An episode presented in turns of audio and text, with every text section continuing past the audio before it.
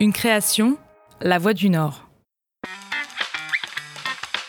La machine à café de la rédac.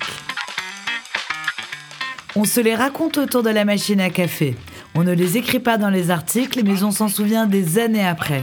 Gaffe, moment d'émotion ou imprévu, en reportage, en interview ou à la rédac, les journalistes de La Voix du Nord racontent. On est fin mars 2003 et au large de Dunkerque, il y a une épave. C'est celle du Tricolore, c'est un gros navire chargé de centaines de voitures neuves.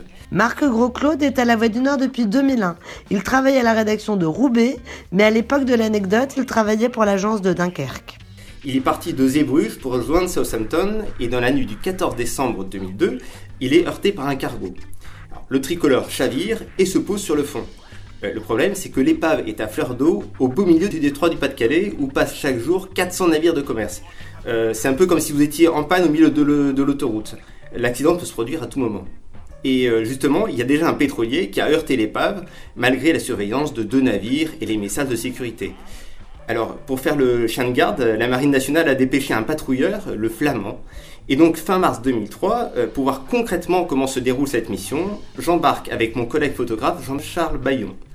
Enfin, j'embarque, euh, c'est vite dit. Hein. C'est marée basse et le Flamand est un gros navire de 54 mètres de long qui ne va pas manœuvrer dans le port de Dunkerque. Euh, du coup, ce qui n'était pas prévu, un petit bateau pneumatique vient nous chercher sur le quai. Euh, on grimpe à bord, mais le ciel est gris et la mer est mauvaise. Le temps de rallier le flamand, nous sommes copieusement arrosés par les embruns, et si le ciré nous a protégés en haut, le bas est bien plus mouillé. Alors, je suis même complètement trempé. Hein.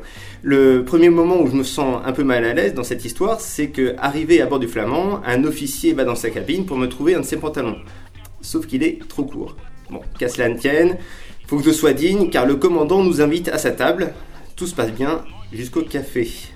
Euh, je, passe pour avoir une bonne expérience de la navigation et avoir le pied marin. Mais euh, le repas me reste un peu sur l'estomac. Je décide donc d'aller à la passerelle pour prendre l'air.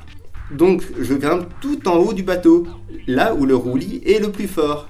Mauvaise idée, arrive ce qui doit arriver, comme on dit, je donne à manger aux poissons, c'est la première fois que je vomis en mer.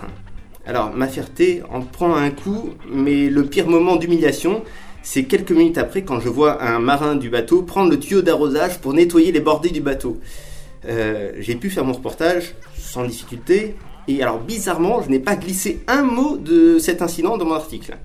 Mais euh, le commandant m'a reproposé un café et j'ai tout de suite dit non. Et depuis, je sais ce qu'il ne faut pas boire quand on part en mer.